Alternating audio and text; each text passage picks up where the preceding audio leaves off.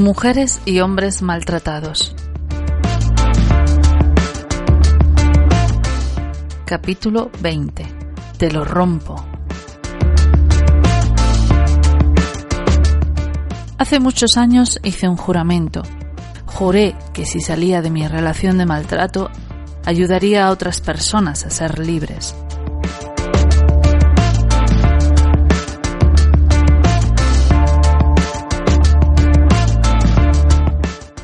Conseguirlo, decidí cumplir mi juramento con la única herramienta que conozco, con la escritura.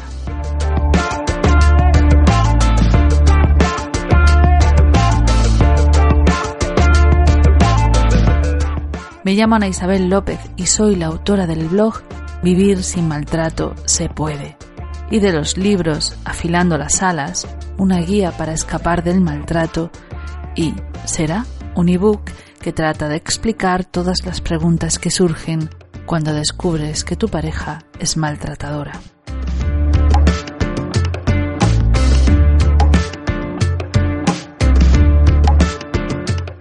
Si alguna vez has vivido o actualmente vives con una pareja maltratadora, estoy segura de que se te ha roto algo. Algo que amabas especialmente, algo que tiene que ver contigo, con tu esencia, algo importante para ti. No me refiero a tu corazón, me refiero a algún objeto que te acompaña o que te ha acompañado siempre. Y no se te ha roto por casualidad e incluso puede que no se te haya roto, sino que te lo hayan roto delante de ti. Tu ropa, tus objetos más preciados, los regalos de familiares muy importantes para ti, que incluso puede que ya no estén en este mundo. Nada es respetado. Cuanta más emoción inviertas en ese objeto, con más posibilidades un día lo verás roto. ¿Y sabes por qué? Por dos motivos. Uno porque tu pareja odia lo que representa. Le encantará romper la jarrita que te regaló tu padre, que ponía eso de a la mejor hija, o la cesta de flores que te regaló tu hermana, para decirte lo mucho que te quería, o un trofeo que has ganado en el trabajo por haber cumplido muy bien con tu cometido. Cuanto más fuerte sea el vínculo emocional que tengas con el objeto, en especial si éste está asociado a alguien a quien amas mucho, antes tratará de acabar con él. El otro motivo es por el gusto de hacerte daño. Si existen maltratadores que son capaces de matar a los hijos solo por el gusto de hacer sufrir a la pareja, pues cuanto más con un simple objeto. Dice quererte, pero en realidad hay fronteras que el amor jamás traspasa, y tu pareja lo hace continuamente. Por eso rompe tus cosas. Quizá no sea importante, pensarás, el hecho de que tu pareja rompa un objeto que te pertenece, o quizá no sea tan grave. A fin de cuentas, solo es un objeto. Sin embargo, romper las pertenencias de otro es un signo importante que se debe tener en consideración. El hecho de que nuestra pareja destruya nuestras cosas nos sirve como indicio para saber que en cualquier otro momento podría ejercer otro tipo de roturas que nos hagan daño. Debería servirnos de alerta, porque implica una falta de respeto.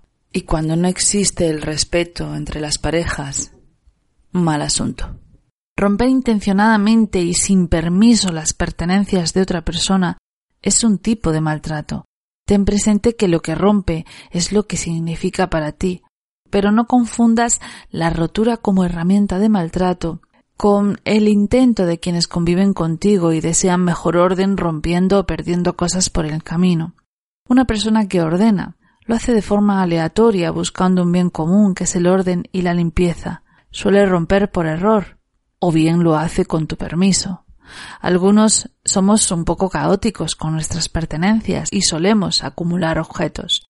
La persona que ordena no tiene constancia del valor emocional de los objetos y será crítico tanto con tus objetos emocionalmente implicados como aquellos que no lo son tanto y tratará de negociar contigo la mejor forma de eliminar dichos objetos, especialmente si estos, aunque tengan un valor emocional para ti, tienen poco valor como objeto, como por ejemplo sería el caso de un papel, de un chicle, Sin embargo, tu pareja maltratadora no busca el orden, e incluso puede que sea tan desordenado como tú. No te rompe las cosas por error, aunque lo parezca.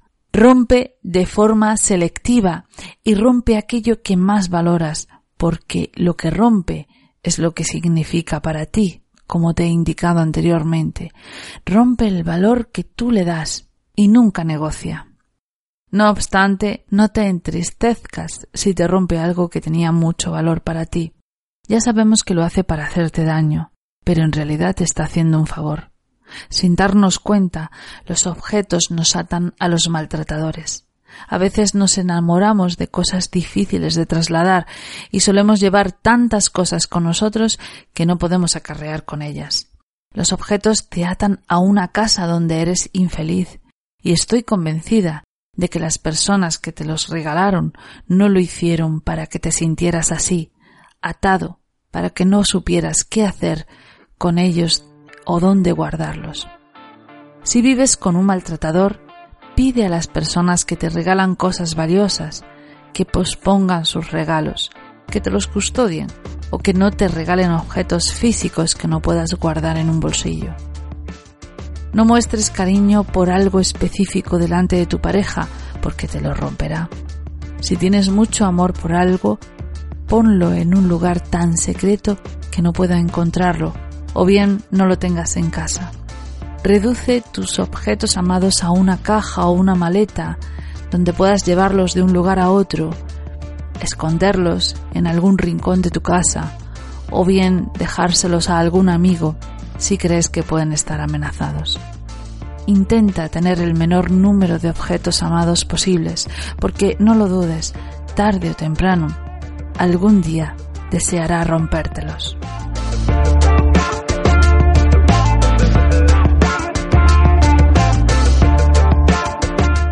Y eso es todo. Espero que te haya ayudado, al menos ese es mi propósito.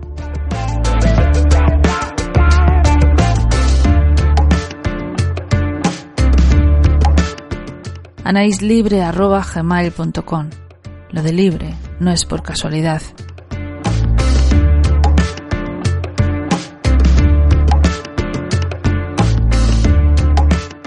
Puedes contar con mi apoyo para lo que gustes. Insiste si no obtienes respuesta. Recibo muchos correos al día y es difícil diferenciar los urgentes.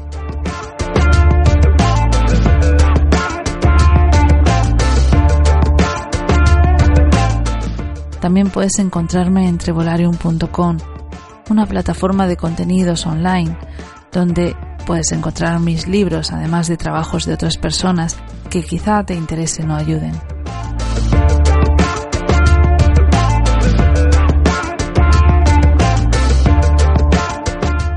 Puedes preguntarme lo que quieras, aunque he de confesarte que todas las respuestas no están en mí, sino que se hallan dentro de tu corazón. En realidad tú sabes lo que necesitas para ser feliz.